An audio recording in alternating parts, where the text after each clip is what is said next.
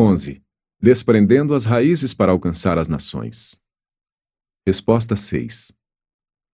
Através do coronavírus, Deus está desprendendo as raízes dos cristãos acomodados em todo o mundo para libertá-los para algo novo e radical e enviá-los com o Evangelho de Cristo aos povos não alcançados do mundo. Conectar o coronavírus a missões pode parecer uma ideia estranha, porque a curto prazo o coronavírus está inibindo as viagens, as migrações e o avanço missionário. Mas não estou pensando a curto prazo. Deus usou sofrimentos e convulsões históricas para mover a sua igreja aonde ela precisa ir. Estou sugerindo que ele fará isso novamente, como parte do impacto a longo prazo do coronavírus. Perseguição como estratégia missionária. Considere, por exemplo, como Deus moveu seu povo de Jerusalém em missões para a Judéia e Samaria.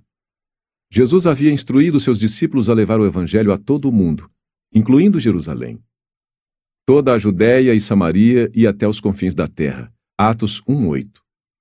Mas na época de Atos 8, parece que a missão estava estagnada em Jerusalém. O que seria necessário para levar a igreja a missões? Foi necessário a morte de Estevão e uma consequente perseguição.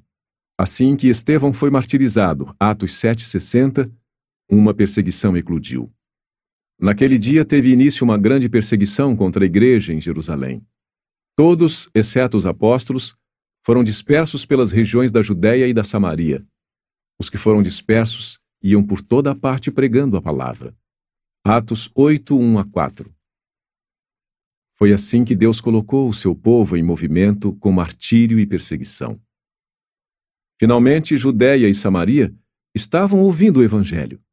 Os caminhos de Deus não são os nossos, mas sua missão é certa. Jesus disse isso. E sua palavra não pode falhar. Eu edificarei a minha igreja e as portas do inferno não prevalecerão contra ela. Mateus 16, 18. E será pregado este evangelho do reino por todo o mundo para testemunho a todas as nações. Mateus 24, 14. Não pode ser proclamado, mas será proclamado. Contratempos como avanço estratégico. Podemos pensar que o surto de coronavírus é um revés para as missões mundiais. Eu duvido.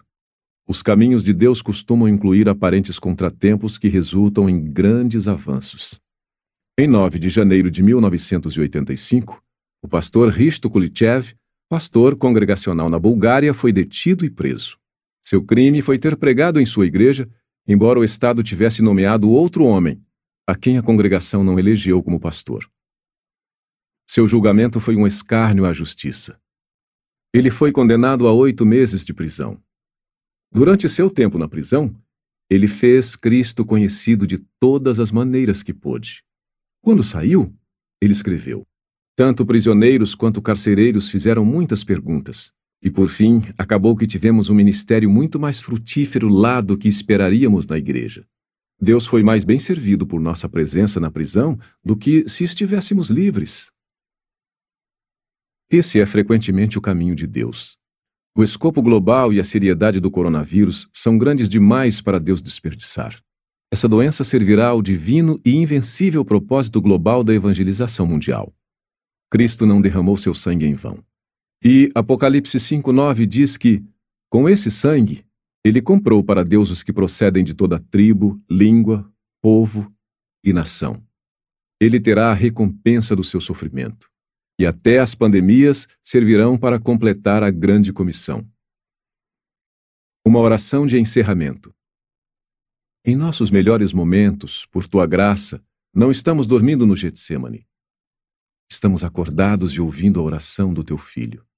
Ele sabe lá no fundo que deve sofrer, mas em sua perfeita humanidade ele clama: Se possível, passa de mim este cálice. Da mesma forma, sentimos lá no fundo que essa pandemia é designada em tua sabedoria para propósitos bons e necessários. Nós também devemos sofrer. Teu filho era inocente, nós não somos. No entanto, em nossa humanidade menos do que perfeita, com ele também clamamos.